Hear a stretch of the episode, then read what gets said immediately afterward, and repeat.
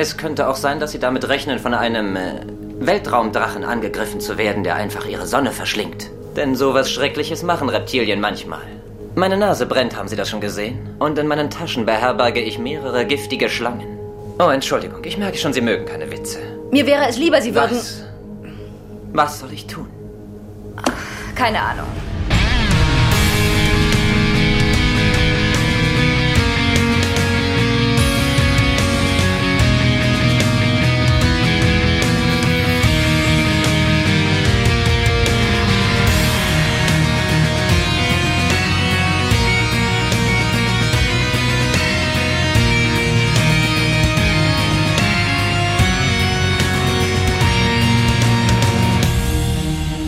Willkommen in diesem Ding, in diesem Internet, auch gerne Netz der Lügen genannt.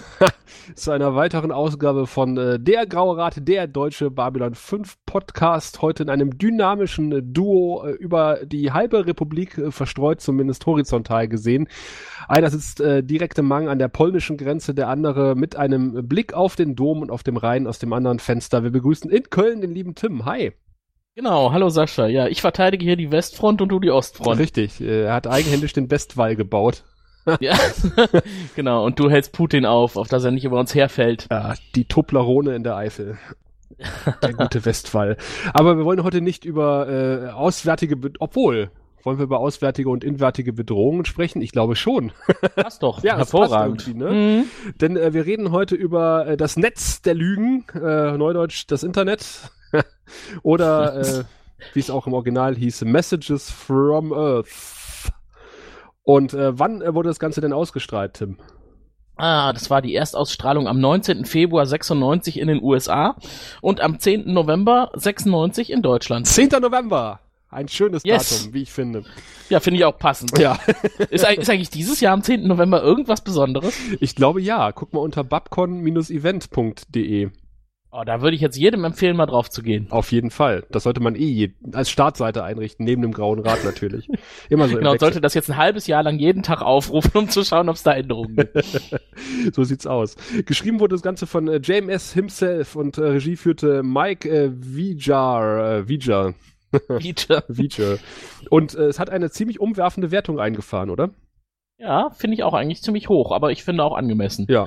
P5-Wertung 9,06, D5-Wertung 8,67. Also Deutschland und Amerika waren sich da relativ einig. Ja, ein bisschen kritischer wie immer die Deutschen, aber das ist äh, dem Thema vielleicht angemessen. To Das gehört so. totale Überwachung und äh, was weiß ich was. Da, wo da, Ja. Und äh, Propaganda, da kennen wir uns ja mit aus. Mhm. Da, das, das, da werden wir nicht so schnell getäuscht. Aber dann ist doch eigentlich die niedrigere Wertung besser, weil wir mögen das halt nicht so gerne, so dieses totale Überwachungsthema. Ne? Äh, ja, ja, ja, ja, ja. Frag mal, frag mal jemand im Freistaat Bayern. ja gut, okay, das sind natürlich so die Extreme. Überwachungsstaat Bayern. Kann gar nicht genug Kameras geben. Ja. Äh, Tim, worum geht's denn überhaupt in der Folge? Ja, also es ist äh, so eine Folge, die hast du mir dadurch schmackhaft gemacht, dass du gesagt hast, die ist super, die ist einfach so toll, die äh, da freust du dich schon drauf, die zu besprechen. Äh, und das war auch tatsächlich so, denn wir ähm, starten auf der Station und es geht eigentlich los damit, dass dort eine Dame auf der Flucht ankommt, von Mr. Garibaldi auf die Station äh, geschafft.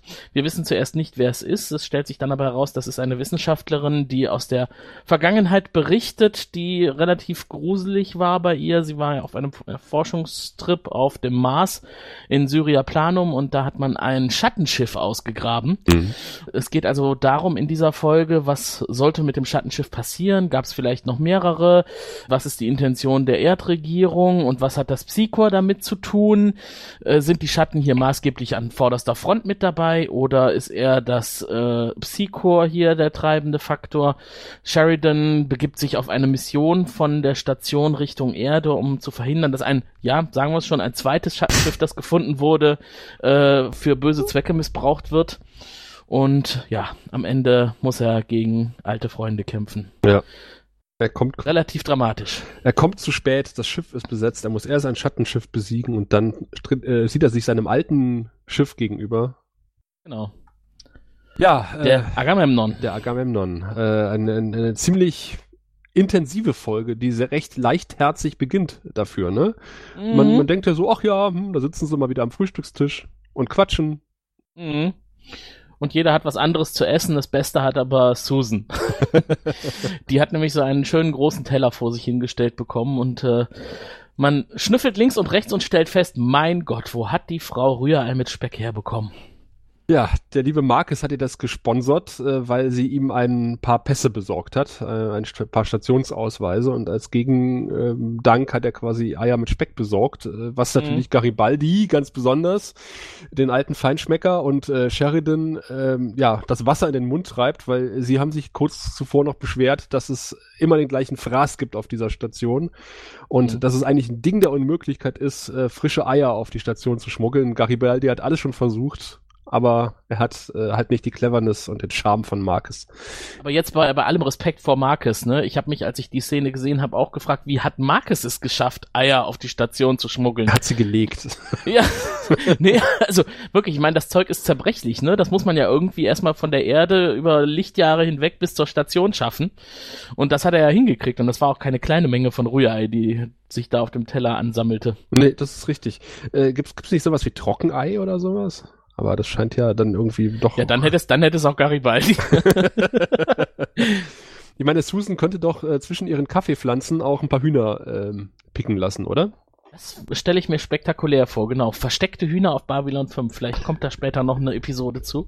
Spektakulär sozusagen. Ja, wahrscheinlich war das dann auch kein, kein Schweinespeck, sondern Hühnerspeck, ne, den es dazu gab. Und da frage ich mich tatsächlich, warum es so schwierig sein soll, Speck auf die Station zu bringen. Äh, JMS sagt natürlich, er windet sich wieder so ein bisschen in seinen Kommentaren, weil das müsste ja gefroren irgendwo und ständig gekühlt. Sag ich ja, im Weltall ist es immer kühl.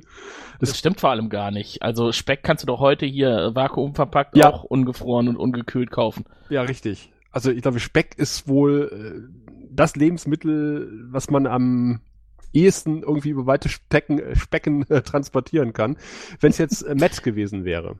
Ja, ja also ein schönes Mettbrötchen mit einem Ei wer, drauf. wer will schon Met, ne? In der Zukunft wird es wahrscheinlich keinen Met mehr geben und Mettigel sind dann auch alle tot. Mann, die guten Mettigel. mein Wappentier. Ja, das weint schon. Nein, aber man sieht tatsächlich, wie es den beiden links und rechts das Wasser im Munde zusammenläuft. Und äh, Susan ist gar nicht so begeistert davon. Also zumindest kämpft sie jetzt nicht sehr um ihr Frühstück. Ja, ja, und sie sagt, äh, ja, ich würde es auch abgeben. Und sie so, nein, nein, nein, nein, nein, äh, iss mal, wir gucken dir dabei zu. Ja. Eine schöne Situation, oder? Ja, absolut. Also war auf jeden Fall mehr in der Szene, als man anfangs dachte, wo, wo man eigentlich eher dachte, es wird wieder so eine langweilige Essensszene und kommt vielleicht noch Franklin dazu, der mal wieder hier die Kalorien zählt und schaut, dass jeder das Falsche isst. Also das, was er halt gar nicht will. Diesmal nicht, nein.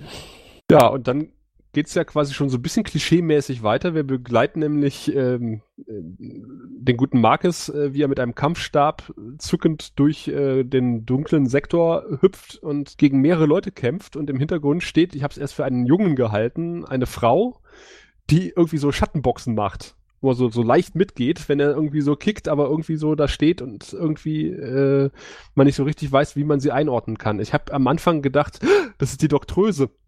Ja, hast äh, eine gewisse Ähnlichkeit nicht zu verleugnen. Ja. Weil, ich glaube, die Doktoröse war damals noch gar nicht geboren. ja, ich werde sie ab jetzt auch nur die Doktoröse nennen. Dr. Kirkisch. Kirkisch ja. ist auch ein toller Name, ne? Kirkisch. Wahrscheinlich hm. wurde sie so genannt, weil sie äh, immer hinfällt, äh, Luftkicke macht und sich dabei ihr Oberteil zerreißt. Ja, das kann gut sein. Da haben die Eltern gesagt, wie nennen wir das Mädel denn? Ach, das ist schon irgendwie kirkisch, oder? das habe ich jetzt ein bisschen an den Haaren herbeigezogen. Ach was. Ja. Was ich viel spektakulärer finde, Marcus ist ja wirklich mal wieder der Megaheld, ne? Ja, also total. der setzt sich gegen die ganze Welt auseinander und gewinnt immer. Und dann fand ich ja super, dass er an einer Stelle diesen Move hat, wo er die Wand hochläuft. Hast du ja, das gesehen? Total. Das war ein frühes Parcours. Also damals hat ja wohl noch keiner an Parcours gedacht, aber Markus war der Erste, der es gebracht hat. Und dann hat er ja Glück, dass da so viel Gelumpe und Gerümpel rumliegt, was er zufällig zum Einsturz bringen kann, um die Tür nicht wirklich zu blockieren, aber es kommt mhm. offensichtlich keiner mehr durch. Naja, traut sich jetzt keiner mehr, wenn Marcus dahinter wütet. Ja, wahrscheinlich, äh, weil die Doktröse ist abgehauen, ist aber irgendwelchen äh, Gehülfen der Bösewichter in die Arme gelaufen und mhm. äh, schreit herzerweichend und daraufhin eilt Marcus ihr zur Rettung, kurz bevor sie erschossen wird. Das war eine dramatische Hinrichtung, eine Prä-Hinrichtungsszene. Sie kniet vor ihrem Angreifer, der richtet die Waffe langsam auf sie. Und bevor er abfeuern kann, kommt Marcus dazwischen. Also ich hätte mir in seiner Situation nicht so viel Zeit gelassen. Mhm. Ja, es hätte auch schneller gehen können. Es hat jetzt nur noch gefehlt, dass er seine Handlung erklärt und äh, Genau. Jetzt, wo sie sowieso sterben, kann ich ihnen erklären. Bums. ja, der Fehler, den sie alle machen, die großen bösen Gegner. Aber ich bin ja schon froh, dass Marcus hier unser unser Protagonist war und nicht Franklin. Ja, das äh, kämpfende Franklin möchte man eigentlich auch nicht sehen. Nein, nicht wirklich. Nee, nee. Möchtest du Franklins Kampfstab sehen? Nein, auch das nicht. Hat er den von seinem Vorgänger geerbt? Ist der transparent vielleicht? Ich fand aber den Übergang, der da kommt, also mit den Fake News im Fernsehen, äh, unglaublich toll. Ja. Das verbindet ja quasi drei Charaktere, die gleichzeitig irgendwie sich diese Sendung angucken. Mhm. Und äh, auch eine sehr schöne Kamerafahrt dabei. Mhm. Also mit sehr schönen Überblendungen. Äh, fand ich gut, total toll gemacht. Ja, äh, ist mir auch positiv aufgefallen. Auch wie dann äh, quasi der Wechsel in die Kommandozentrale kam, wo dann auch derselbe, dieselbe Übertragung lief. Ja, Ivanova guckt Fernsehen während der Arbeit. Ja, äh, aber spektakulär, dass sie das auf einem Röhrenbildschirm tut.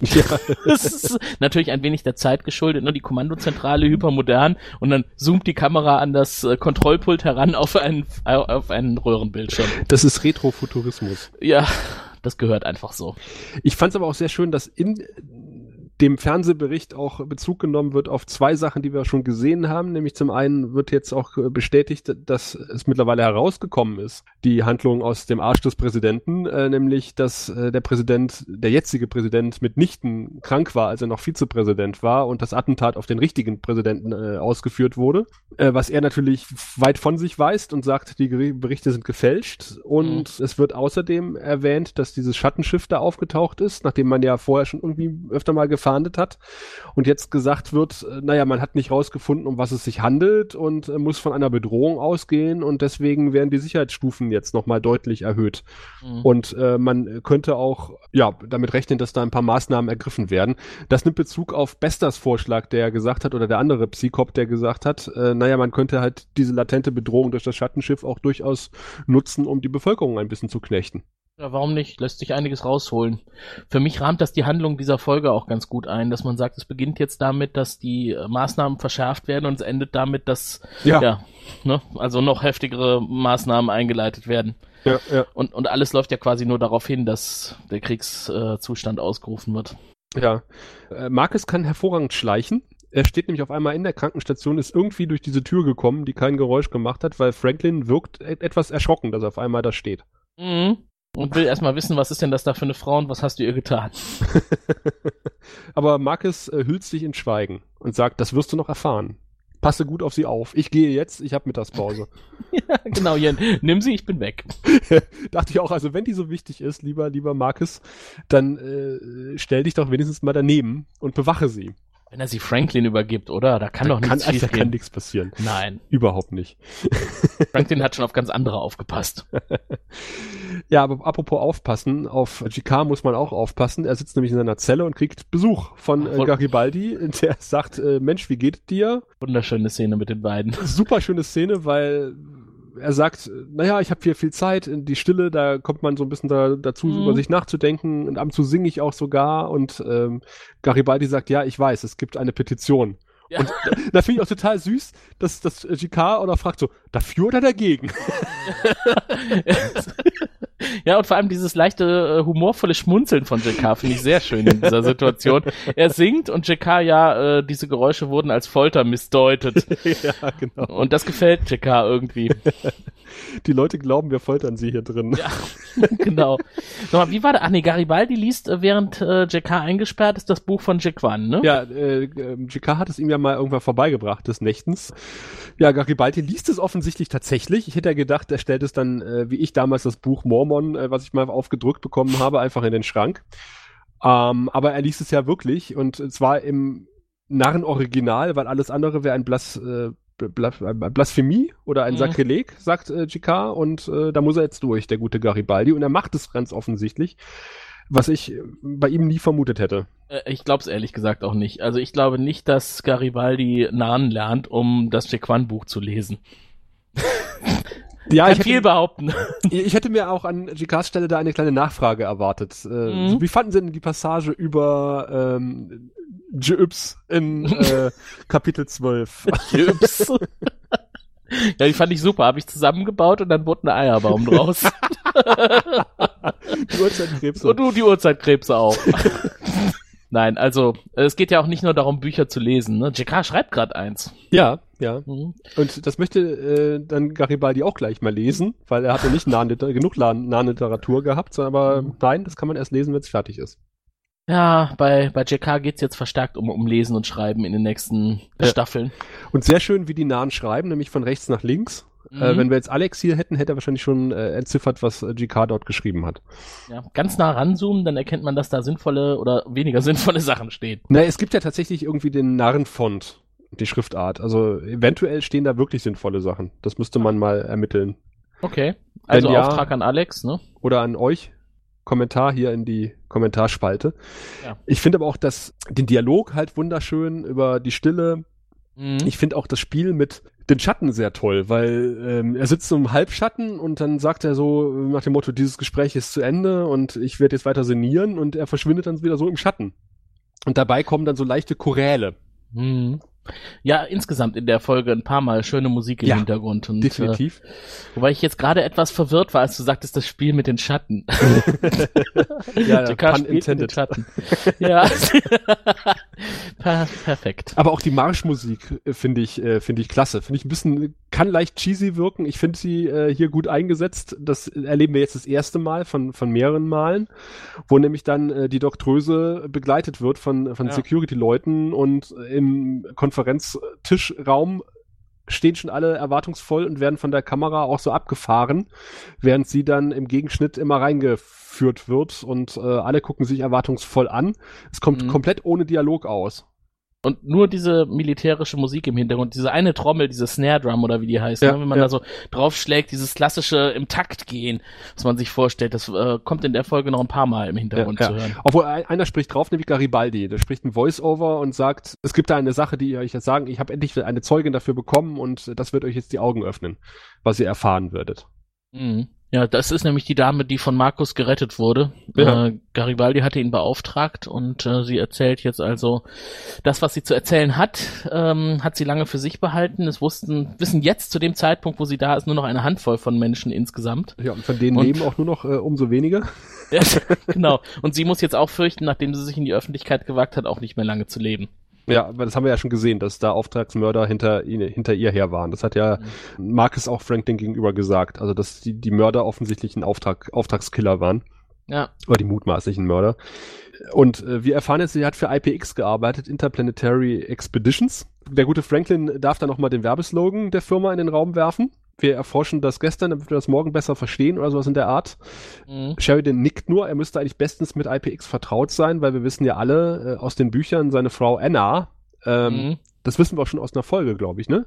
Hat für IPX gearbeitet. Ist, ist äh, so ist doch ein, auf einer Expedition von IPX verschollen. Genau, ja, ja, Ja. Komisch, ob wir davon noch was erfahren? Ich glaube nicht. Da wird nie wieder was zu, zu Ich hören auch sein. nicht. Aber Schatten äh, ist ein gutes Stichwort, weil äh, wir erfahren jetzt, auf dem Mars wurde ein Schattenschiff gefunden Mhm. und davon äh, berichtet sie jetzt. Also wie sie in einer Ausgrabung äh, teilgenommen hat und da hat man so ein halb eingebuddeltes Schattenschiff gefunden, das wurde dann halb ausgebuddelt und dann hatten sie die Anweisung von oben bekommen, jetzt mal bitte diese Ausgrabungsstätte zu verlassen und Genau. Dann passiert was, was äh, mir immer noch heute, äh, wenn ich mir das angucke, äh, ein Schauer den Rücken runterjagt. Jetzt, jetzt greift dem nicht vorweg hier. Wir müssen erst noch mal ein bisschen sagen, dass das Ding da schon seit tausend Jahren liegt. Ne? Ja. Das äh, ist also völlig im, im Stein versunken und äh, man zeigt die Wissenschaftler, wie sie von oberhalb draufschauen. Sie sagt auch noch, sie hat diesen schönen Vergleich, es sieht aus wie ein Ding aus der Hölle. Und Dann sehen Ja. wir die Rückblende und, und dann sehen wir halt, bam, da liegt ein Schattenschiff. ja, genau. und ich, weiß noch, dass ich das damals gesehen habe und wow, Ja, war auch diesmal wieder so. Ich habe das eine Weile nicht gesehen und ich fand das doch sehr gut umgesetzt. ja, Ziemlich schön. trotz der cheesy äh, CGI, die gar nicht so cheesy ist. Nee, also ich finde, für die Schattenschiffe war das eigentlich nie schlecht, weil die sind ja ohnehin so ein bisschen in Bewegung auch in ihrer, in ihrer Textur. Und das finde ich passt sehr gut auch zu diesem Stil der 90er Jahre. Und äh, sie erzählt, dass äh, Arbeiter, die also das Geröll weggeräumt haben um dieses Schattenschiff, dass einer davon die Außenhaut des Schattenschiffs berührt hat und sofort tot war. Äh, Dann frage ich mich, wie man auf dem Mars ohne Handschuhe, weil es ja offensichtlich draußen ist, nicht in der Kuppel äh, Geröll wegarbeitet, äh, wegräumen möchte. Mm, ja, überlege gerade, diese Bunker, in die die sich zurückziehen, immer wieder auf dem Mars, die sind nicht kom sind die komplett klimatisiert, also mit, mit Luftaustausch. Äh, Sie hat eine? Atemmaske auf. Ja gut, die wird der Arbeiter dann auch aufgehabt haben, aber keinen Raumanzug. Handschuhe wahrscheinlich. Ja, aber reicht das? Also ich glaube, ein Schattenschiff ist schon ha- stark genug, auch durch einen Handschuh zu töten. Ja, gut, das glaube ich schon, aber sie sagt halt äh, mit bloßen Händen. Wenn sie gesagt hätte mit behandschuhten Händen, wie es so schön Polizeideutsch heißt, dann Okay, ja gut, das ist natürlich, äh, hätte ich das, Das- geschluckt. Äh, wir, wir alle ja äh, von Total Recall wissen, äh, hat der Mars keine Atmosphäre. Noch nicht. Ja, zumindest nicht überall dann, ne? Also zumindest da Syria Planum, das liegt auch direkt neben dem Gebiet, das auch bewohnt ist mit den Röhren und Wohneinheiten. Vielleicht haben die da schon auch an der Atmosphäre so ein bisschen rumgespielt, man weiß es ja nicht. Aber ja, er ist auf jeden Fall tot. Vielleicht ist er ja auch nicht am Schattenschiff gestorben, sondern am, am äh, weiß ich nicht, Luftmangel. ja, genau. Das war gar nicht das Das war ein großes Missverständnis. so gefährlich ist das Schiff gar nicht. Na, auf jeden Fall werden sie dann von da weg befohlen, ne? Ähm, Mhm. Denn irgendwas ist geplant, sie haben das ja der Regierung gemeldet und dann kommt so eine richtig coole Szene, wie ich Oh, finde. ja. Und äh, da, auf die wolltest du eben schon hinaus, ne? Ja.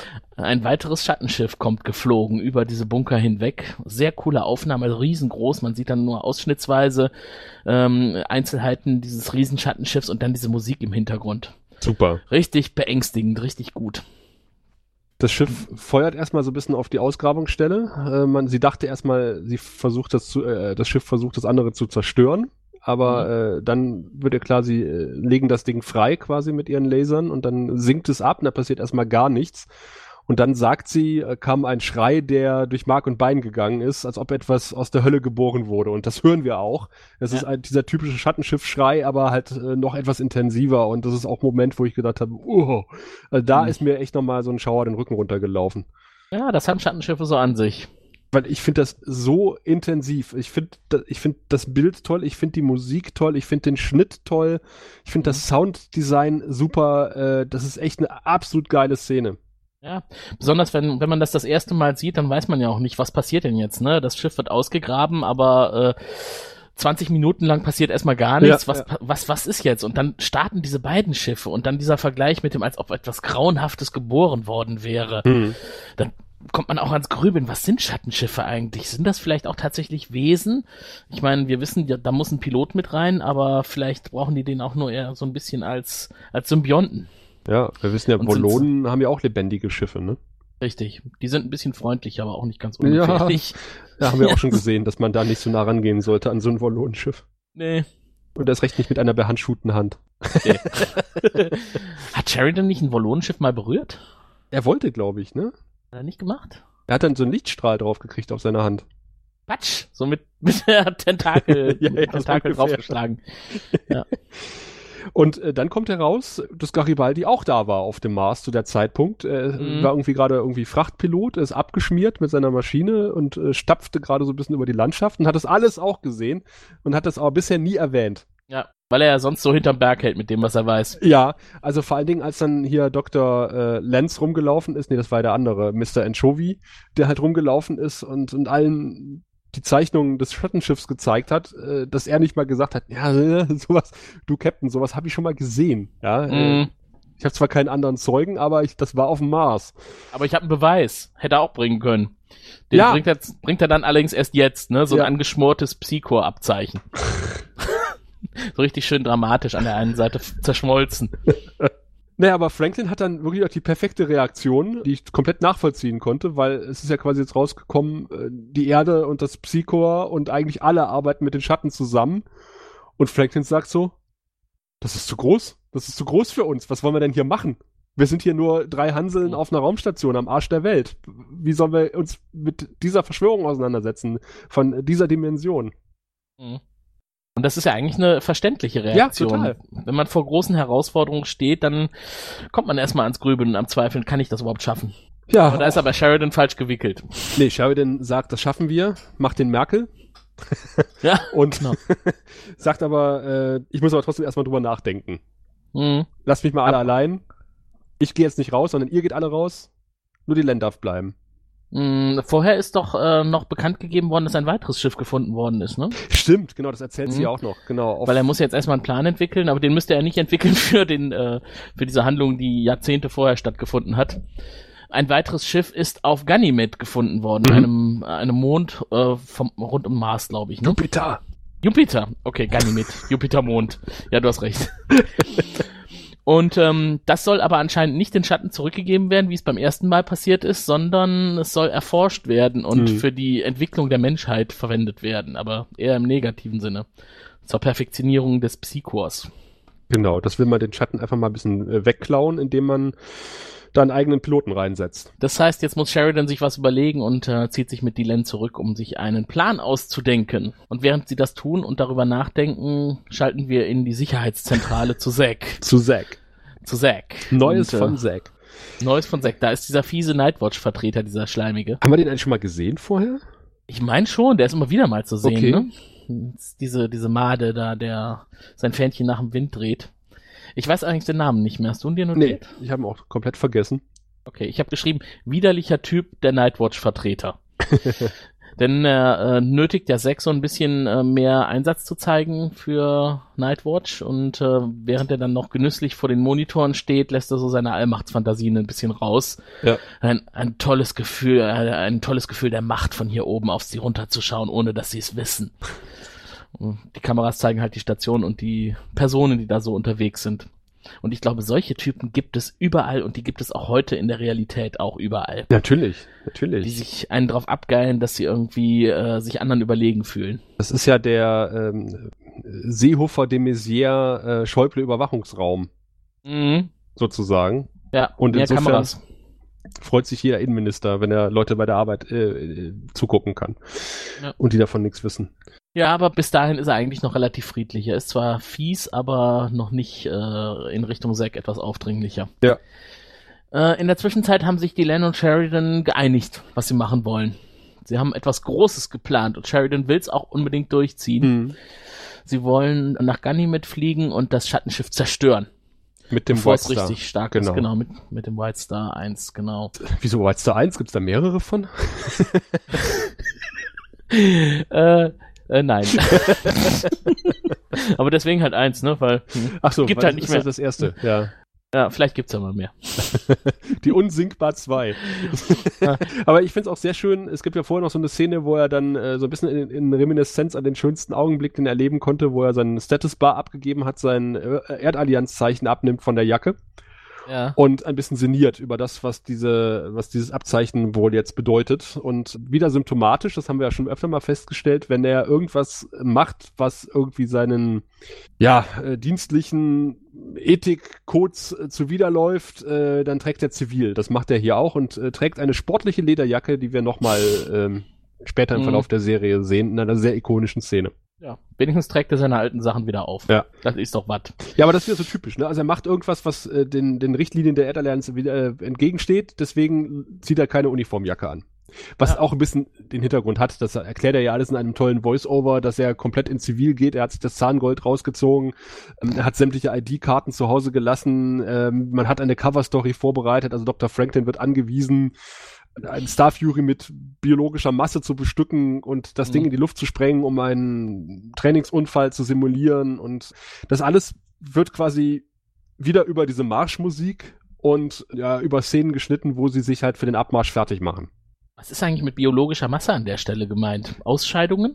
Nee, einfach nur organische Masse, also Fleisch. Aber die muss ja DNA-technisch zu Sheridan passen. ich, ja, Du kannst ja nicht von Sheridan Fleisch abschneiden. Vielleicht haben die noch einen Klon Sheridan irgendwo rumliegen.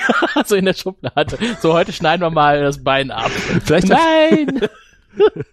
Ruhe, Klon. vielleicht hat Sheridan äh, in weiser Voraussicht äh, organische Masse von sich gesammelt in den letzten Wochen. Genau darauf wollte ich ja hinaus. Oder meinst, meinst du, er hat an sich rumgeschnippelt? Alte Zehennägel zusammen mit Kohl zu einem Sheridan. Ein Haufen Sheridan. Eklig. Dr. Franklin, machen Sie daraus bitte einen schönen Sheridan. ich muss mir dafür, glaube ich, erstmal ein Aufputschmittel setzen. Ein Scheißjob. Ja. ja, und darauf wird's hinauslaufen. Nein, wahrscheinlich züchtet er irgendwas im Petri-Glas. Ja, auch wieder hier äh, total, also abgesehen von, von diesem kleinen Detail, eine sehr atmosphärische Szene mit schöner Musik, schöner Schnittfolge, Ja. Overvoice, was immer gut funktioniert. Es reitet sich auch nicht tot, finde ich, in dieser Folge. Ist ja ein Element, was auch ganz schnell irgendwie einmal zu oft angewendet wurde, aber ich finde, das hält sich hier echt noch im Rahmen. Mhm. Aber hat mich auch nicht gestört. Ja. Wir sind, wir sind äh, noch nicht auf dem weißen Stern, oder? Ja, doch jetzt so langsam, ne? Ja, also Susan über- übernimmt das Kommando auf der Station, der Vertuschungsplan ist entwickelt Mhm. und Sheridan und die Land brechen auf Richtung Erde. Ich glaube, es startet da mit der Szene, in der Sheridan im Kommandosessel sitzt, ne? Und äh, Ja. da, angestrengt darauf wartet, 30 Stunden lang äh, an der Erde anzukommen. Auch, äh, glaube ich, äh, ein Winkel, äh, das, den wir noch nie gesehen haben auf dem weißen Mhm. Sternset. Also der, das äh, weiße Sternset wirkte deutlich größer, als wir es in Erinnerung hatten. Also es gibt ja diese relativ lange Kamerafahrt, äh, quasi von der Windschutzscheibe des Ja. weißen Sterns auf den Kommandosessel zu, an den Rollerscootern vorbei, bis zu diesem Sessel, die, die wiederum sehr shaky ist, diese Kamerafahrt. Die hätte ich vielleicht nochmal gemacht oder dem Dolly ein paar neue Räder verpasst. Aber es wackelt halt sehr schön, aber es ist trotzdem sehr schön. Ich, Mhm. ich habe gedacht, sie machen noch den Vertigo, aber das haben sie diesmal drauf verzichtet. Ich habe das auch mehrmals gesehen, diese Kamerafahrt, und habe mich einfach mal auf unterschiedliche Elemente konzentriert. Zum Beispiel so die Wand an der linken oder der rechten Seite, ne? Weil da fährst du ja dann vorbei und kommst da auch relativ nah ran. Ja. Ich wollte einfach mal gucken, ob das nach Kulisse aussieht, weil man, man hört ja auch für Babylon 5 immer, wenn das so im Vergleich mit Deep Space Nine äh, genannt wird, da wäre ja die Kulisse so schlecht und, und die Kostüme so schlecht und so weiter. Aber man sieht ja keine, keine Kanten oder so Mhm. oder irgendwelche Studioböden. Das sieht tatsächlich raumschiffmäßig aus, wie ein Raumschiff-Cockpit. Vielleicht, weil sie Auch- ungefähr das Beleuchtungsniveau der Discovery haben. Ja, gut, das spielt natürlich auch noch eine Rolle. Wenn das jetzt Orville-esque ausgeleuchtet gewesen wäre, dann hätten wir wahrscheinlich schon ein paar Kanten gesehen. Ja, gut, aber dafür habe ich etwas gesehen, was wir bei The Orville wahrscheinlich nicht gesehen hätten. Captain Und zwar Sheridan. der Kommando-Chair, auf dem Sheridan sitzt, hat ein Anschlusskabel Ach, nach links weg. das ist ja cool. Da liegt ein schwarzes Kabel von dem Stuhl weg Richtung Wand. So, endet wahrscheinlich irgendwo in der Steckdose, damit die Lämpchen am Stuhl schön leuchten. Das kann ich ja als äh, Sicherheitsbeauftragter dieses Podcasts nicht gut heißen. Mhm. Ja, das ist eine Unfallstelle, eine potenzielle.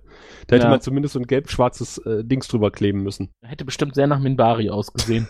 In, in Dreiecksform. ja. Valens Sicherheitsschritt. In Valens Namen bewege dich sicher auf Arbeit. genau.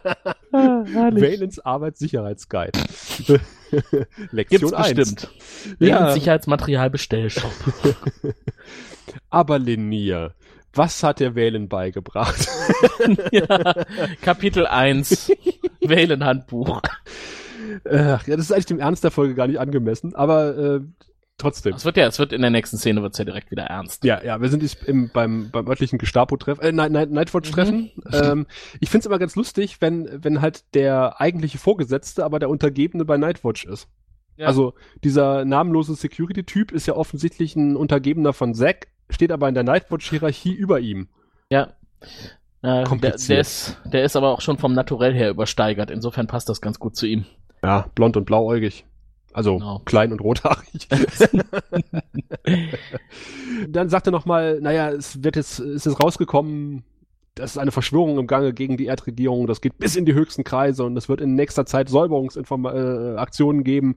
Ich Mhm. informiere euch jetzt schon mal und, und Zack ist da irgendwie gar nicht mit einverstanden und sagt, das geht doch alles ein bisschen weit, oder? Ja, und dann sagt er ja, Nightwatch-Mitglieder sind ausgenommen. Ja. Da gehen wir, da gehen wir erstmal davon aus, dass die treu ergeben sind. Ja, ja, wollen Sie als mich, wollen Sie mich jetzt auch noch untersuchen? Nein, nein, Sie sind der Nightwatch. Dachte ich auch so, das ist ein bisschen leichtsinnig, aber vielleicht Ja. sagt es einfach nur, ne? Das, äh, um, um die Anwesenden zu beruhigen, dass ihre Das Personalfiles nicht irgendwie kontrolliert werden. Und beim Stationsführungspersonal geht man ja auch erstmal davon aus, dass die vertrauenswürdig sind. Ja, bis die Uschi sagt, die im Hintergrund steht, Die war fies. ja, auch, achso, das, ist- das ist ein fieser Möb, ne? Ein weiblicher Ja, ja. fieser Möb, eine Möpsin. Ja, eine Möpsin, genau. Die äh, verpetzt nämlich mal eben den Captain, fragt, hat eigentlich von euch hier zufällig jemand mitbekommen, wo der Captain hingeflogen ist? Bei der Gelegenheit? Ja. Weiß das jemand? Und vor allen Dingen, woher weiß die Uschi das?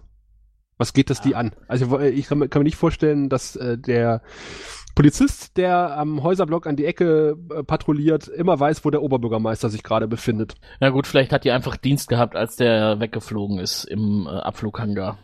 Aber man hat doch eine tolle Cover-Story zurechtgelegt. Ja, gut, man geht jetzt nicht davon aus, dass man sich gegen das Stationssicherheitspersonal verteidigen muss. Ja, stimmt. Was mich eher so ein bisschen wundert, ist, dass sie diese Frage zu dem Zeitpunkt stellt und später nochmal die Konfrontation erfolgt. Sie waren vier Tage nicht da Hm. oder sie waren vier Tage, oder sie waren tagelang nicht da, weil der Nahrungsreplikator wurde nicht benutzt in der Zeit. Ach, ich habe äh, verstanden, das Türschloss ist nicht benutzt worden. Ja, vielleicht. Hast du auf Deutsch geguckt oder auf Englisch? Auf Deutsch. Ah, okay. Auf Englisch war es nämlich das Access Panel zum Quartier. Mhm. Ich äh, gucke gerade mal in meinen Notizen, was ich mir dazu aufgeschrieben habe. Gar nichts. Wunderbar. Ja. kann ich nicht mehr genau Äh, sagen. Das kommt ja auch später erst. Äh, Ja. Wir sind ja jetzt erstmal wieder auf dem Weißen Stern, Mhm. äh, wo der Minbari DJ auf dem Gang äh, noch auf Publikum wartet. Ja, das habe ich auch gedacht. Man kommt aus der Kommandozentrale raus und weil halt der Gang der ist, den sie immer verwenden auf den Bari-Raumschiffen vor, vor der Ratskammer oder vor der Kammer, in der geheime Sachen aufbewahrt werden, dann stellen wir da mal noch so einen so einen DJ hin, der aussieht, als würde er zur Brücke gehören, damit man sieht, dass hier die Brücke ist, dass wir gerade von der Brücke kommen. Ich glaube, das kommt äh, ziemlich dicht hinter dem Posten aus äh, Men in Black, der den ganzen Tag vor diesen Ventilatoren sitzt. Ja. Da kommt ungefähr hin. Aber er steht da auch noch so motiviert, als würde er tatsächlich Musik machen. Mit seiner Konsole und seinen Diamantknöpfen. Ja. Ja. Yo, yo, yo, Sheldon's in the house. Diese tolle Kutte. Das kommt auf jeden Fall auch in unsere Shownotes, dieses Ja. Bild. Ja, auf jeden Fall. Da werdet ihr sehen, das ist wirklich exemplarisch. Ja. Aber dann, dann kommt, dann kommt wieder so eine, so eine tolle Szene. Denn Lenier hat Sheridan aufgefordert, ins Bett zu gehen, denn noch 30 Stunden bis zur Erde und das bringt ja jetzt nichts, wenn er 30 Stunden wach bleibt und dann umkippt und todmüde ist. Na, er hat ja ein er- Nickerchen im Kommandosessel schon gehalten.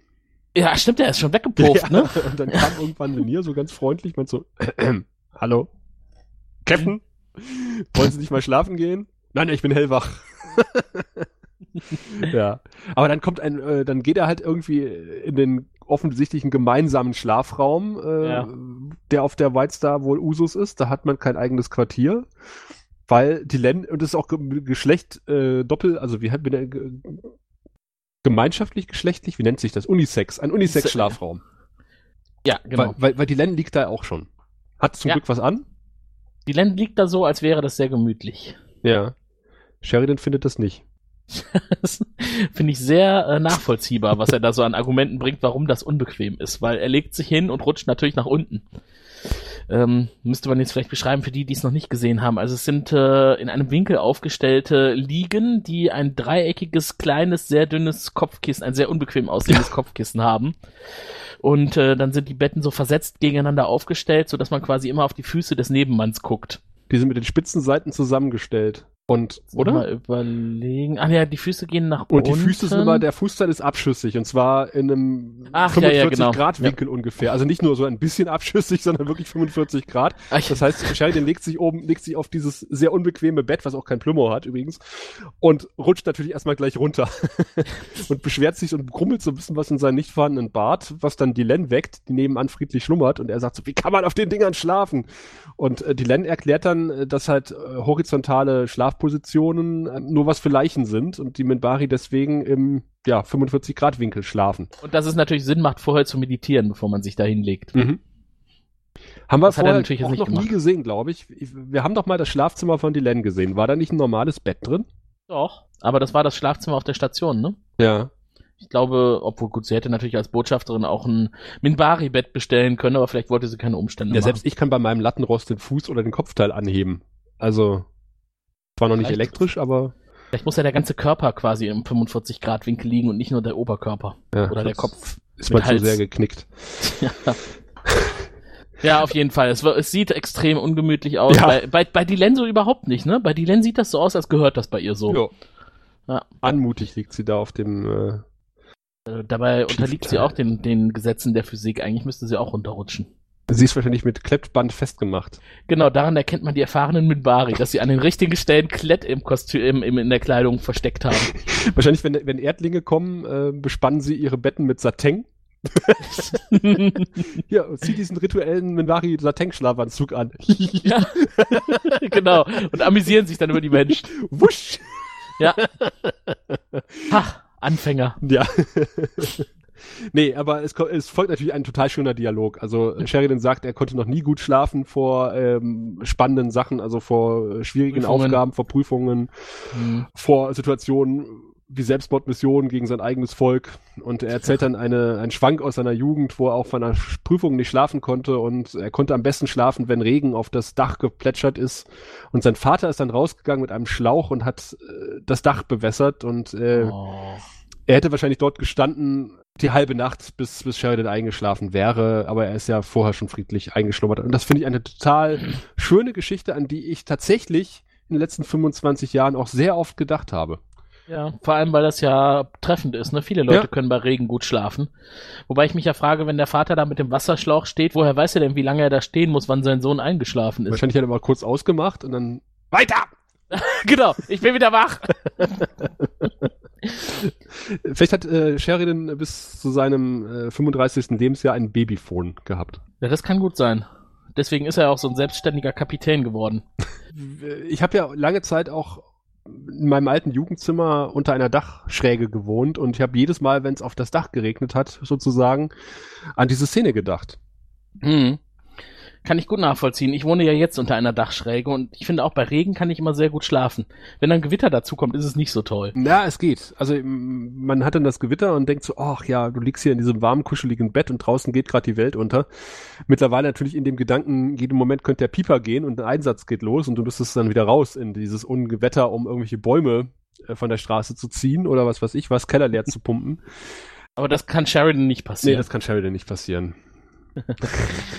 Was, was ihm passiert ist, dass er äh, erlebt, was Dylan so an Tricks drauf hat. Das fand, fand ich schön, wie die Szene dann endete. Er hatte ja gerade die Geschichte erzählt mit äh, Kindheit und seinem Vater und das, dass er bei Regen am besten schlafen kann. Und dann hat Dylan etwas auf Minbari gewispert mhm. und dann hat sie ein Gewittergeräusch eingespielt mit Regentropfen. Min das ist doch schön. Dylan hat quasi auf Minbari gesagt, Alexa, schalte den Regen ein. genau.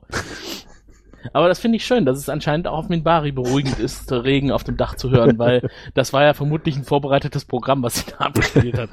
ja, und dann finde ich auch sehr schön, also er schläft ja relativ schnell ein und ich frage mich, liegt es am Regen oder liegt es daran, dass Dylan sein Händchen hält und irgendwie telepathisch auf ihn Einfluss nimmt?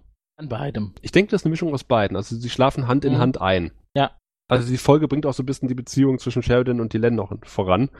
Was man auch in gewissen Teilen äh, von der Beziehung zwischen Marcus und Ivanova behaupten kann. Denn äh, Ivanova ist jetzt äh, Stationsleiterin äh, temporär und Marcus erzählt Neuigkeiten von der Front und äh, Ivanova hört aber auch nicht so richtig zu, oder? ja, ich fand das so super. Er, er, merkt das ja, dass sie nicht zuhört. Ne? Er fängt erstmal ganz normal an. Irgendwie, ja, die Schatten hm. sammeln sich da am Centauri-Randgebiet, äh, ladidadida. Und Ivanova sitzt da und guckt immer nur auf ihren Schreibtisch. Und dann fängt er halt an, über Blödsinn zu sprechen. Also. und übrigens habe ich äh, eine ganze Handvoll äh, Schlangen in meiner Tasche gezüchtet und äh, dies und das und äh, also Dinge, die überhaupt nicht sinnvoll waren und überhaupt nicht zu der Situation passten. Und es wurde immer abstruser. Ja. und man hat ihm angesehen, was ihm das für einen Spaß gemacht hat. und irgendwann fragt er dann halt, hä, was, was ist los? Ja, dann stellt er sie so ein bisschen zur Rede und sagt, also du kannst mich offensichtlich nicht leiden, ich würde gern wissen, woran das liegt. Und mhm. dann sagt sie, dass sie halt gerne in Schubladen denkt. Ja. Also eigentlich legt sie dann so richtig los, ja. ne, mit äh, was, was alles jetzt das Problem bei ihr ist. Und da er halt derjenige ist, gerade da, der, der gerade da ist, ist er halt jetzt verantwortlich dafür, dass der Captain sich in Gefahr begibt, obwohl eigentlich sie hätte fliegen müssen oder zumindest mit, hätte mitkommen müssen. Und, und, dann stellt sich heraus, ja, ne? Ja, und sie sagt, du hast mir das erzählt, du wusstest genau, dass der fliegen wird. Und hat er gesagt, nee, eigentlich habe ich gedacht, dass ich rausgeschickt werde. Ja. Was sie dann wieder so ein bisschen erdet. Also sie ist momentan total frustriert, weil sie sich Sorgen macht um den Captain äh, und natürlich auch sagt, ich kann dich überhaupt nicht einordnen. Ich weiß nicht, wo du in dieser Hierarchie stehst, weil du einfach mhm. äh, keinen Rang hast. Und äh, darauf wird dann später nochmal Bezug genommen, auf ja. diesen kleinen Satz. Ja, genau, weil er gehört ja nicht zum Stationspersonal, aber er hat ja jetzt wenigstens Zutrittsberechtigung überall. Ne? Ja. Das hat er, hat er sich ja mit dem Rührei erkauft. aber bei Ivanova ist es trotzdem noch nicht so richtig äh, ins äh, Gehirn gesickert, wo er jetzt zu verorten ist. Ich kann Ivanova da durchaus nachvollziehen, äh, ihre Argumentation. Also sie ist momentan in einer ziemlich frustrierenden Situation und äh, kann ihn einfach nicht so richtig einsortieren. Mhm. Sie ist ja ohnehin nicht die, die irgendwo gerne zurückbleibt, wenn anderswo die Action mhm. ist. Ja, und ist halt Insofern. der, der arme Idiot, der gerade da im Raum steht und das Ja. alles abkriegt. Gut, dass Genau. Corvin nicht da stand und eine Sondenmitteilung vorgelesen hat. Ja, der hätte das aber wahrscheinlich auch nicht so souverän weggesteckt wie Marcus. Naja, da musste schon einiges wegstecken. Der gute Corvin. Und derweil kommen sie mit dem weißen Stein an Ganymed an. ja, aber stellt sich raus, sie sind zu spät. Ja, zumindest kriegen sie gerade eine Funkübertragung. Und ist das geil? Also ich meine, das ist ja total billig im Grunde genommen. Ja. Ne? Also äh, man sagt, okay, wir kriegen jetzt erste Signale von Gunny mit und äh, dann kriegen sie halt die Funkübertragung mit, die Audioübertragung. Ähm, Testobjekt wird jetzt äh, losgeschickt und, und dann hört man halt irgendwie, wie wieder alles den Bach runtergeht und, und irgendwie alles Havoc läuft und keine Ahnung was. Und- also das, das Testsubjekt wird ja erstmal reingeschickt in das Schattenschiff Ja. und das erfahr- hören sie noch so auf der Tonspur. Und die Len äh, hat ja dann schon ein bisschen mehr Ahnung und sagt, ja, da darf man aber niemanden reinschicken, der nicht, der nicht gut vorbereitet ist. Das kann dazu führen, dass das Schiff wahnsinnig wird. Woher sie das auch weiß. Ja, genau, habe ich mich auch gefragt. Also, das könnten vielleicht das ein oder andere Gespräch mit Kosch irgendwie zutage gebracht haben. Ja. Äh, und dann haben sie nämlich plötzlich Videoempfang. Ja, wir empfangen jetzt auch eine Videospur. Und dann sieht man, wie unter dieser Kuppel, unter dieser großen Glaskuppel dieses Schattenschiff schwebt und dann tatsächlich durchdreht. Ich glaube, das war tatsächlich eine Sparmaßnahme, weil man äh, es, glaube ich, nicht realistisch hätte visualisieren können, wie da so ein Hansel über eine Rampe geht, auf so ein Schattenschiff zu und in dem Schattenschiff verschwindet. Das hätte billig ausgesehen. Da bin ich mir ziemlich sicher. Okay. Und ich Mhm. finde es unglaublich clever und auch effektiv, dass man da hier diese Audioübertragung gemacht hat. Man weiß ja, Radio ist Kino im Kopf. Man Mhm. hört das und man hat sofort Bilder im Kopf. Man macht sich so eine, Ja. man seine eigenen Bilder und äh, die sind schon ziemlich ekelhaft wahrscheinlich in den meisten Fällen. Und wahrscheinlich wäre das, was man hätte visualisieren können, wäre nie an das rangekommen, was du dir in deinem Kopfkino ausgemalt hast an der Stelle. Ja, definitiv. Hat funktioniert. Man hat sofort ein Bild vor, Ja. vor Augen. Und das finde ich so clever und innovativ. Allein das ist ein Centauri-Penis wert. Okay, wird notiert. Aber auch dann, was, Ja. was wir dann optisch sehen, ist natürlich auch toll. Also wie er dann irgendwie das Schattenschiff durch äh, die Kuppel bricht und erstmal alles äh, kaputt schießt, was sich doch da unten befindet. Dazu habe ich notiert, das Schiff schreit und schießt wild um sich. Geile Musik. Ja. Gruselige Musik, Actionmusik. Irgendwas Schlimmes passiert. Ja, ja. Auch wieder äh, Schauer, den Rücken runterlauf, Garantie sozusagen. Mhm, Absolut, ja. Großartige Szene. Ja.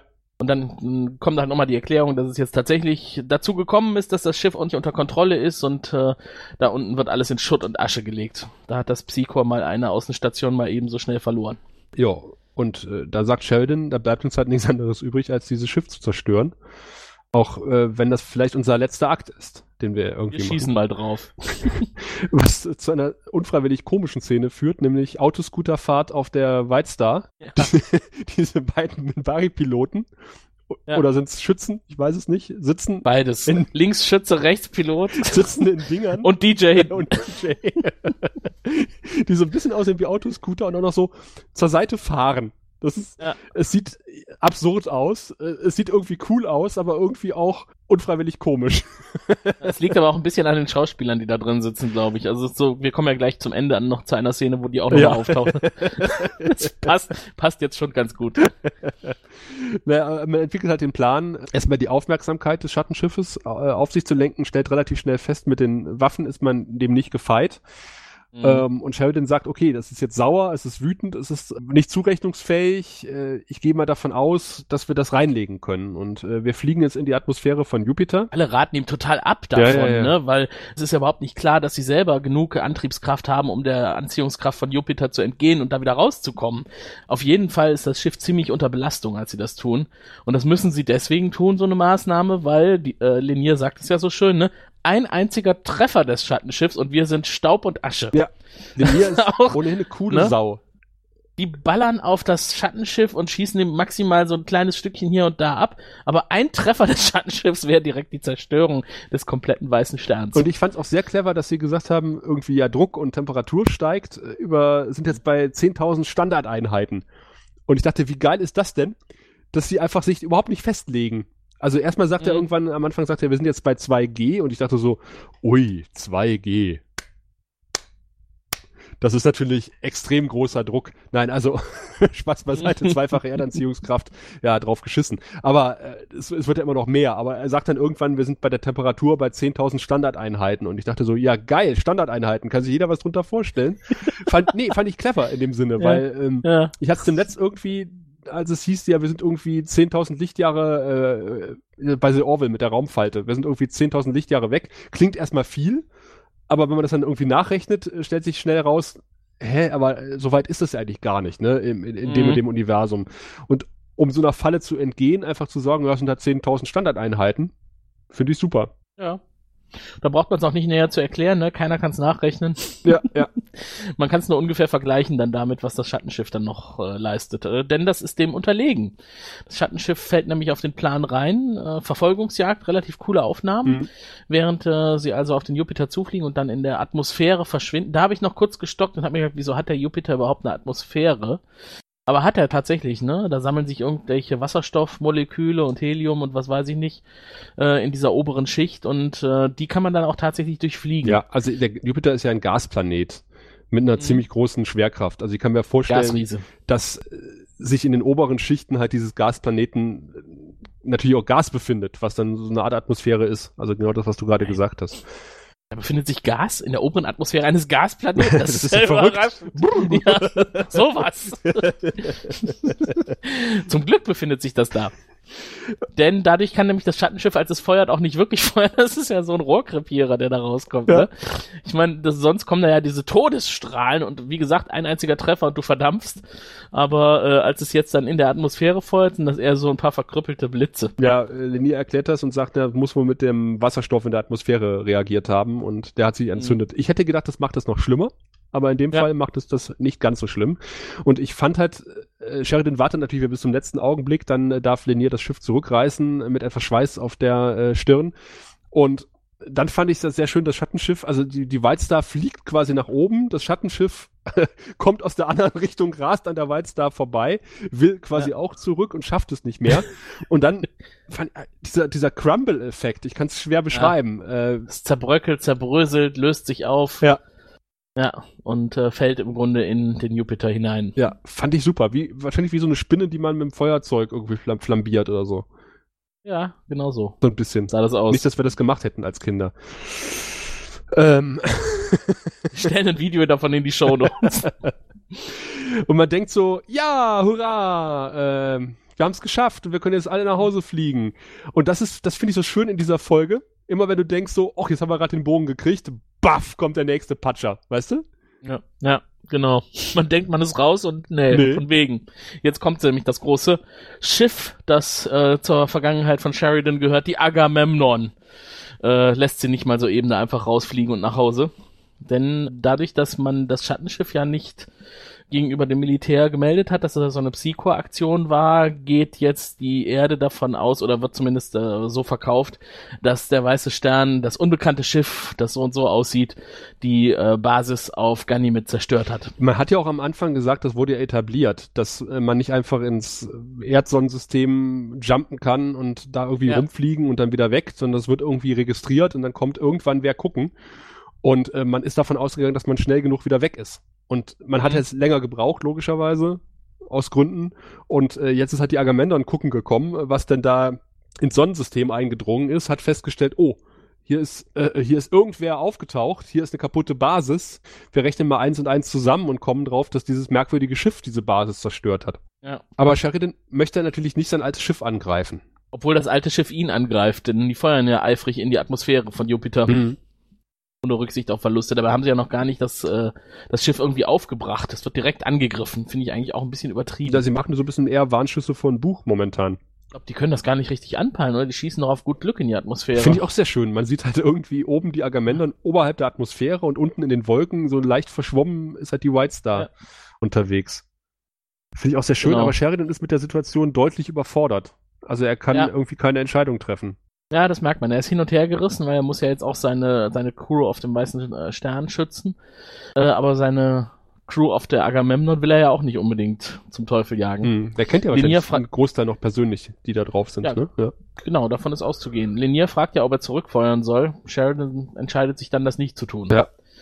Dann fragt man sich an der Stelle auch, was will er denn sonst machen, wenn er jetzt nicht zurückfeuert? Was hat er denn sonst noch für Möglichkeiten, außer es dem Schattenschiff gleich zu tun? Ja, vermutlich war das seine Option, aber zum Glück hat die Len ja die rettende Idee. Die Len rettet den Tag, Die genau. alte Weltraumphysikerin. Mann! Lasst uns einen Sprungtor in der Atmosphäre erzeugen. Und alle Dann, sagen, äh, "Ja, das haben wir noch Fühlt man sich auch gemacht." erinnert an unzählige Warnungen aus der Vergangenheit. Man kann einen Sprungtor nur unter stabilen Bedingungen etablieren. Das kann nicht in einer Atmosphäre funktionieren. Aber man äh, steigt auf äh, aus der Atmosphäre, also so weit nach oben wie möglich. Mhm. Hat das auch der Agamemnon signalisiert, so nach dem Motto, hier nicht panisch werden, wir wollen jetzt nur aufsteigen. Und dann, kurz bevor sie rauskommen, wird das Sprungtor etabliert. Sieht relativ instabil aus, aber ne, ein cooler Effekt, wie ich finde. Mhm. Dieses Strudel, dieser Strudeleffekt und dann in der Atmosphäre und die Blitze. Und dann fliegen sie da rein und es hat funktioniert. Da gibt's übrigens einen lustigen Hintergrund zu, äh, im wahrsten Sinne des Wortes. Ich glaube, es ist in dieser Szene gewesen, auf jeden Fall in einer Folge, in der die White Star durch den Hyperraum springt. Da haben nämlich die Effektleute Mist gebaut. Äh, ob absichtlich oder nicht, ist nicht kolportiert. Die offizielle Lesart ist, dass es unabsichtlich passiert ist, weil die auch für äh, die Hypernauts-Serie zuständig waren. Und da Mhm. hat sich für ein Frame oder zwei Frames ein Background aus äh, den Hibernauts in das Sprungtor mit hineingeschlichen. Du siehst quasi so ein Mhm. sehr transparentes Sprungtor, im Hintergrund eine Stadt und die kommt aus Hibernauts. Und äh, das hat man irgendwie JMS zugetragen. Der hat gesagt, nee, nee, nee, das kann ja nicht sein. Und da hat er sich das angeguckt und ist wohl erstmal in seinem Haus sehr unflätig geworden. Äh, hat gesagt, wenn ich das jetzt zitieren würde, wird man mich aus dem Internet schmeißen und hat dann am nächsten Morgen bei der Spezialeffektfirma angerufen und hat gesagt, vermutlich sind die Leitungen geschmolzen zwischen seinem Haus und dieser Firma. Und er hat dafür gesorgt, dass das nie, nie wieder passieren wird. ja, wunderbar. naja. Äh, und dann kommt aber ein schöner Spruch, jetzt sind wir wieder bei den beiden Piloten, respektive Schützen, äh, über die wir schon gesprochen haben. ja. Denn äh, ich finde, der, der, die, weiß ich nicht, äh, sie overacten ein bisschen für Minbari-Verhältnisse. Erleichtert grinsende Minbari-Schweinchen habe ich mir notiert. Das sieht man eher selten. Und vor allen Dingen, Ja. äh, ich weiß nicht, wie sie es übersetzt haben. Im Original sagt Sheridan, Ladies and äh, Gentle Minbari. We did it. Wie haben sie es übersetzt? Weißt du es noch? Nee, habe ich mir nicht notiert. Ich fand auch Leniers panischen Respekt sehr schön.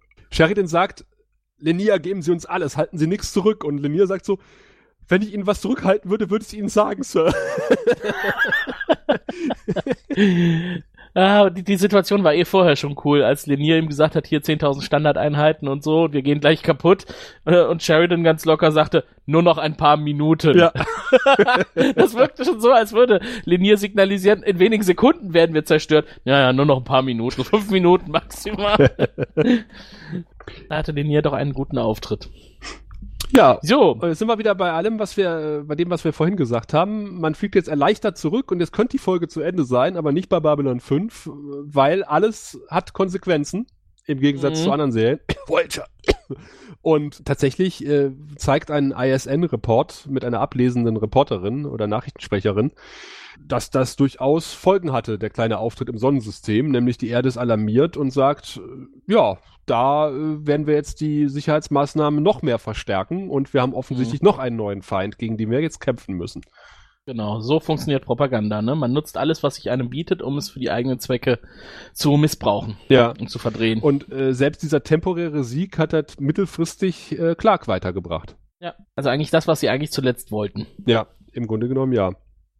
Und das sieht man ja auch auf dem nächsten Nightwatch-Treffen, was sehr klein Genau. ausfällt. Genau, eine halbe Stunde bevor das offizielle Treffen stattfindet, will sich also unsere Made mit Zack treffen, irgendwie ein privates Gespräch führen und äh, äh, fragt ihn also auf den Kopf, wo war der Captain?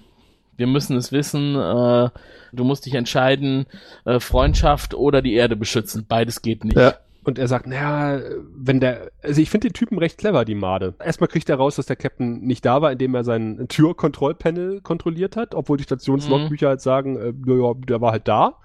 Hat er gesagt, ja, aber der war vier Tage in seinem Quartier nicht, also muss er weg gewesen sein. Finde ich A, sehr clever und er sagt natürlich B, so eine Aktion kannst du nur durchziehen, wenn der Chef der Sicherheit involviert ist. Das heißt, Mhm. äh, Garibaldi steckt da mit drin. Und äh, deswegen sollte Zack halt Garibaldi jetzt ein bisschen ausspionieren. Und Zack sagt natürlich, ja, ja, das ist mein Freund und ich kann nicht. Und, äh. aber wir haben ja auch schon gesehen, dass äh, Zack und Garibaldi sich schon ein bisschen in die Haare bekommen haben. Ne? Und äh, Mhm. man verlässt so das Bild. Also er sagt natürlich, Zack muss sich entscheiden.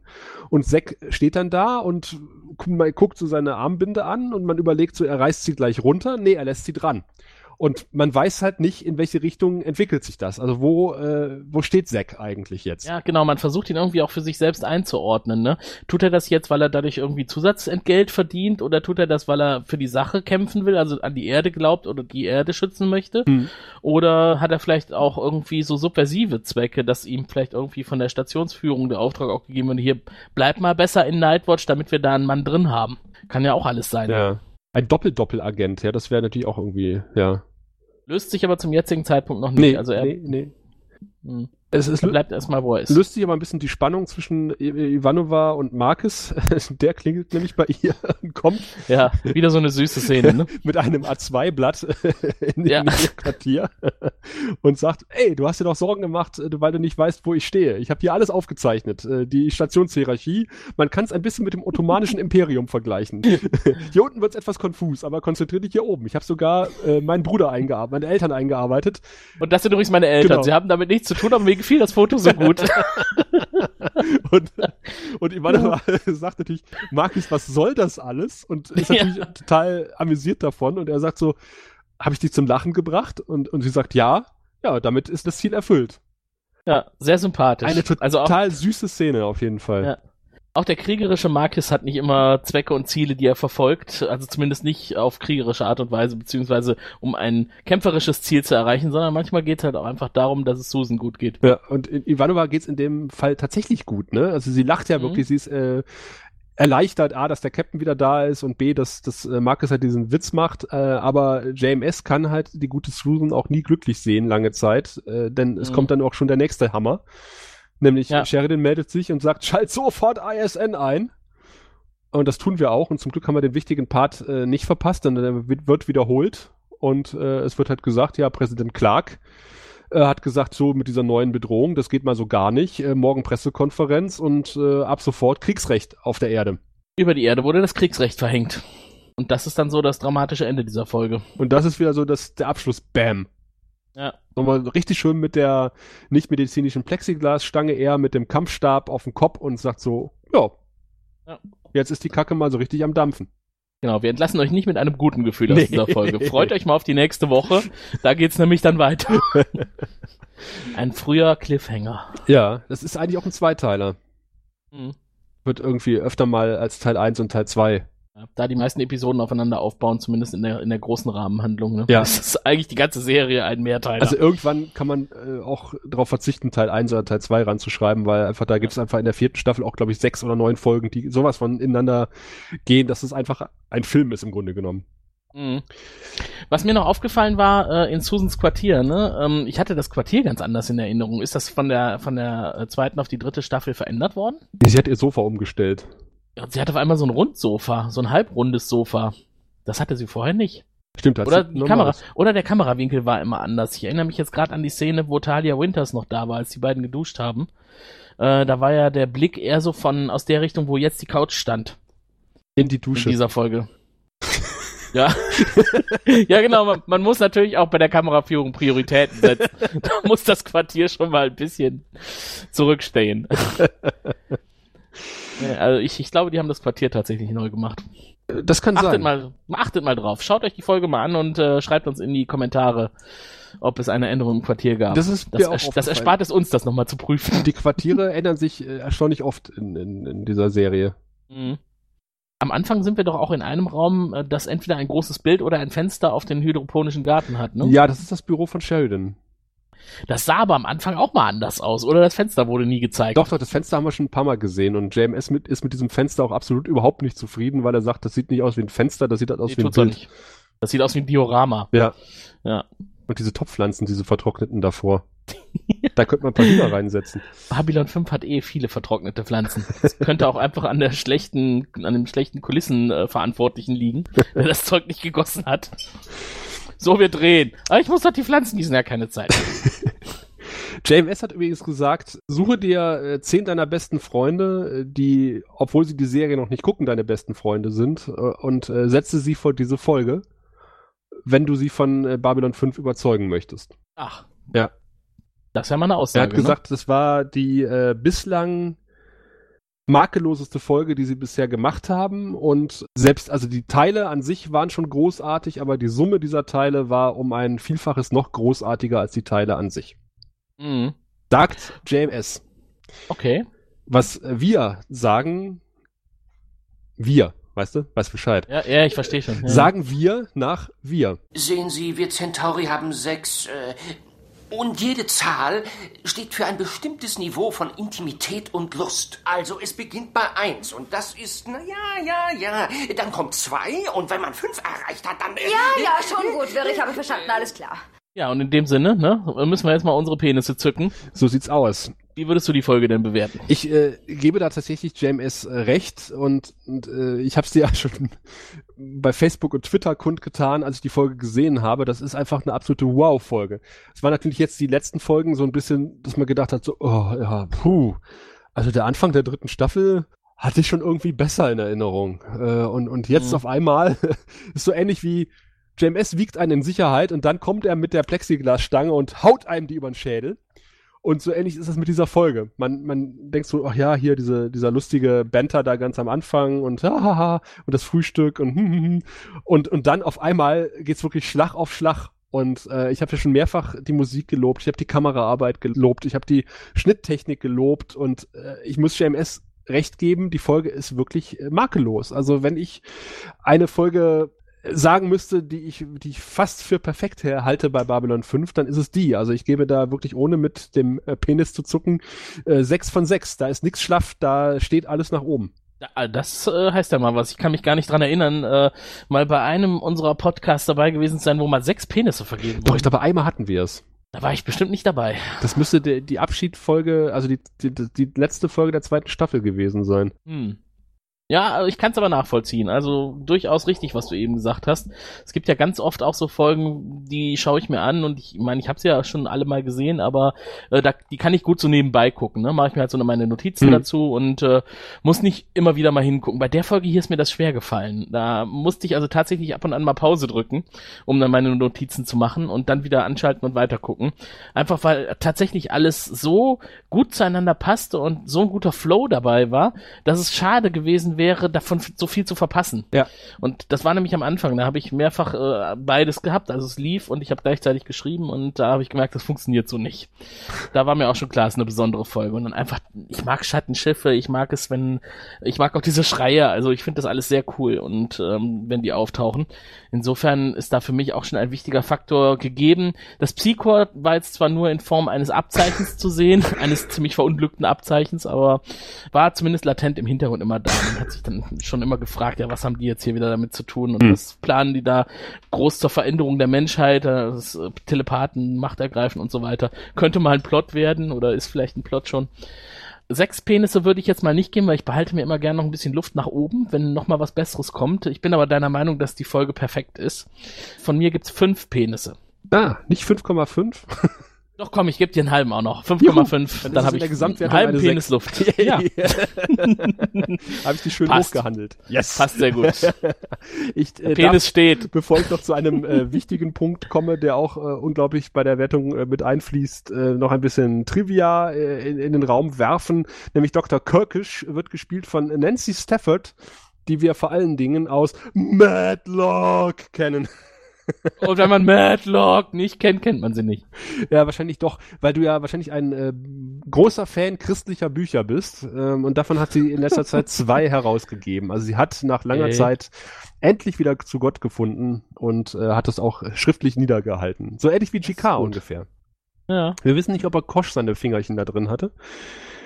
In dieser Erweckungsgeschichte. Ja. Aber mal schauen. Und die Ereignisse auf dem Mars äh, spielen tatsächlich noch in Comics und Büchern eine Rolle. Also die sich vor allen Dingen mit Garibaldis Hintergrundgeschichte befassen. Da wird es Mhm. nochmal näher beleuchtet. Wir haben sie nicht, schickt sie uns. ja. Jo, und ansonsten finde ich, ist noch ein ganz wesentlicher Faktor, der diese Folge so großartig werden lässt, weil man am Ende äh, nicht nur mit dem Hammer eins überkriegt, mit dem Kriegsrecht, sondern auch mit einem großen Fragezeichen da steht, nämlich da steht und sagt so, wow, also äh, wie um alles in der Welt will man aus dieser Situation jetzt rauskommen? Weil mhm. unsere drei, äh, noch mehr wackeren Helden sind ja nun Teil einer Verschwörung und wenn das Kriegsrecht ausgerufen wird und äh, davon ist ja auszugehen, Nightwatch äh, die ersten Verhaftungen auch auf der Station durchführt, wie um alles in der Welt verhält man sich da und wie kommt man da wieder raus? Und hätte es damals schon Binge-Watching gegeben, äh, hätte ich wahrscheinlich auch gleich die nächste VHS-Kassette eingelegt. Definitiv. Weil man ist echt heiß, man will wissen, wie es ja. weitergeht und ich finde, dann macht die Folge tatsächlich viel, viel, viel richtig. Absolut. Und wie es weitergeht, das erfahren wir in spätestens zwei Wochen, äh, wenn wir uns hier wieder zusammenfinden, um äh, eine weitere Folge zu besprechen, wenn es dann wieder heißt, der Graue Rat, der deutsche Babylon 5 Podcast. Bis dahin. Ich freue mich. Tschüss. Du findest den Grauen Rat im Internet unter www.der-graue-rat.de, unter facebook.com slash grauerrat und at graurat bei Twitter. Nimm Kontakt mit uns auf unter goldkanal at der-graue-rat.de. Benutze das Plugin auf unserer Seite oder ruf uns einfach an unter 0355 547 8257.